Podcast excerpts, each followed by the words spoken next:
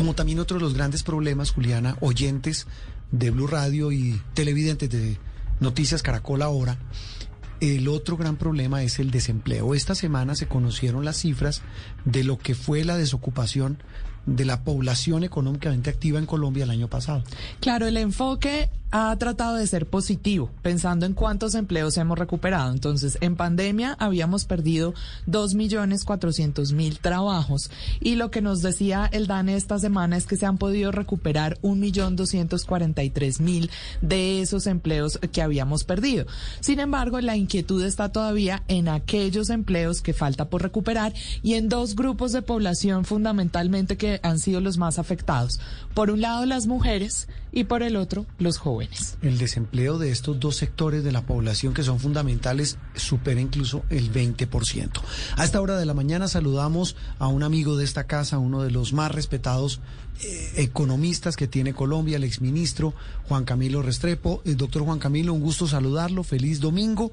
Y el tema del desempleo, ¿cómo hacemos cuando se está hablando de rebote de la economía, de reactivación, pero el empleo no crece a la par de esa reactivación? Doctor Juan Camilo, buenos días.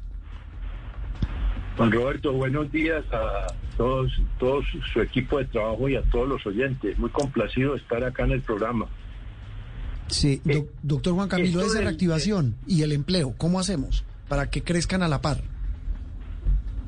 Esto del desempleo está mostrando que todo el mercado laboral va al arrastre, va, va quedado de lo que es la recuperación de la economía.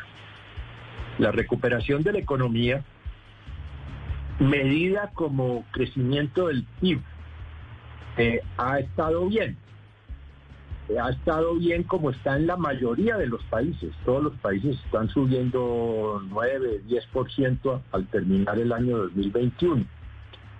Y para este año pues está esperando un crecimiento del 3,5, 4%. Pero por diversas razones el empleo va muy quedado. Ahí acaban de dar ustedes las cifras. Prácticamente hemos recogido o recapturado, por decirlo así, sino la mitad de los empleos que se perdieron durante la pandemia. De manera que tiene que ser una serie de medidas muy completas, muy grandes. Eh, yo soy pesimista de que este gobierno vaya a hacer algo en lo que queda de, lo que le queda de gobierno. Doctor y soy pesimista porque, porque porque en cuanto a políticas de gobierno, es que no hay que olvidar que lo que activa, lo que jalona el empleo es la actividad económica, más que las medidas del gobierno. Que la economía se abra, que el transporte vuelva a funcionar, que la gente viaje, que el turismo eh, regrese, que los hoteles estén abiertos, que las carreteras también. Eso es lo que genera empleo, que las fábricas y el comercio. Doctor eh, Restrepo, pero si eso sí ha estado sucediendo, es decir, si han vuelto a salir eh, los, los buses, se ha reactivado el transporte, el turismo, es decir, si hemos hablado de reactivación en diferentes sectores, entonces, ¿cuáles son esas razones para que el empleo no despegue como quisiéramos?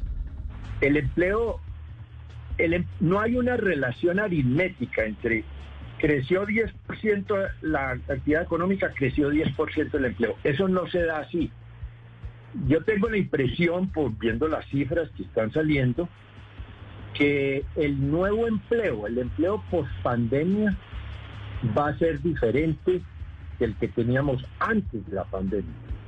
Va a haber mucho más digitalización, mucho más trabajo en casa, mucho más trabajos por hora, eh, de manera que no podemos esperar una correlación aritmética. Pero si el crecimiento económico se mantiene bien, terminará jalonando más empleo. Fíjense ustedes lo que está sucediendo en Estados Unidos, es, sorprendente. No hay gente suficiente para atender los empleos que se están abriendo. Allá, hacia allá tenemos que llegar. Eh, eh, el gobierno puede tomar algunas cosas. Yo creo que quien puede tomar algunas medidas es el sector de obras públicas, sobre todo.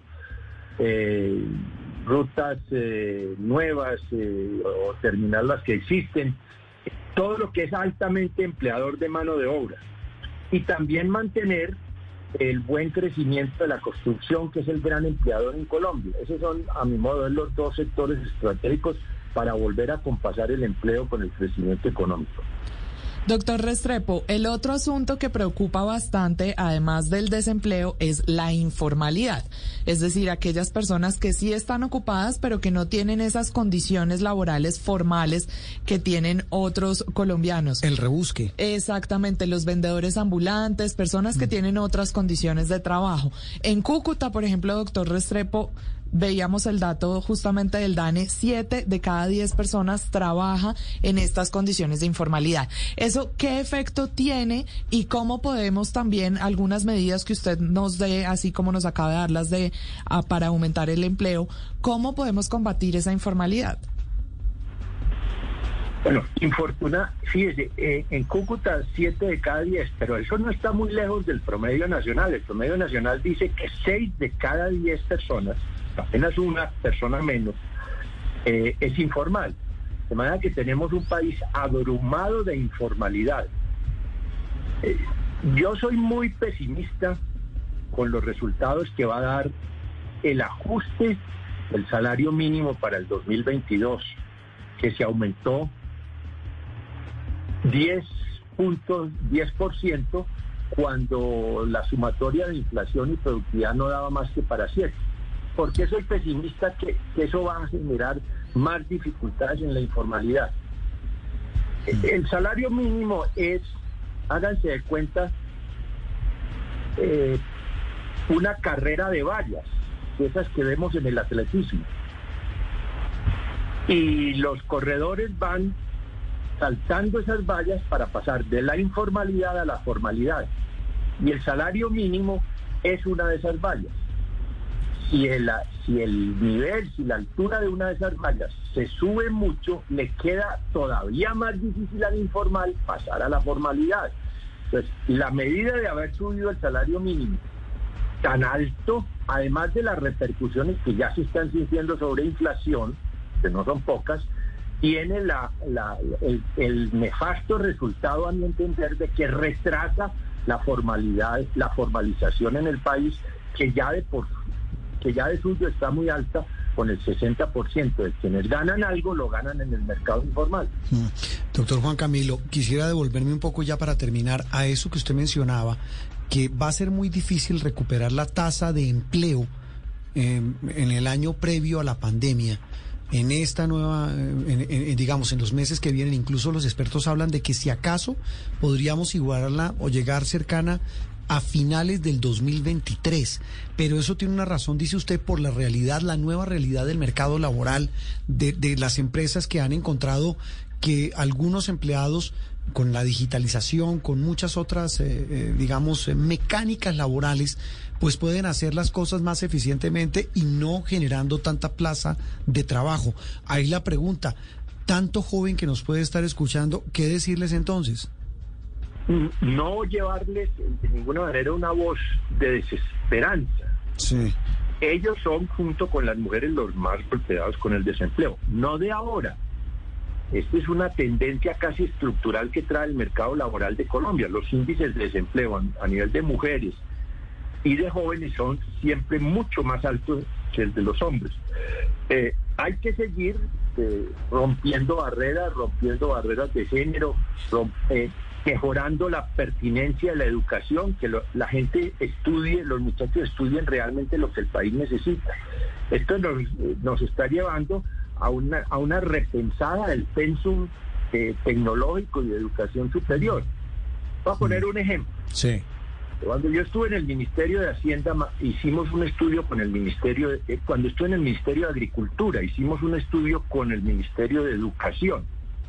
Colombia es un país agrícola tiene una base agrícola muy importante, una vocación.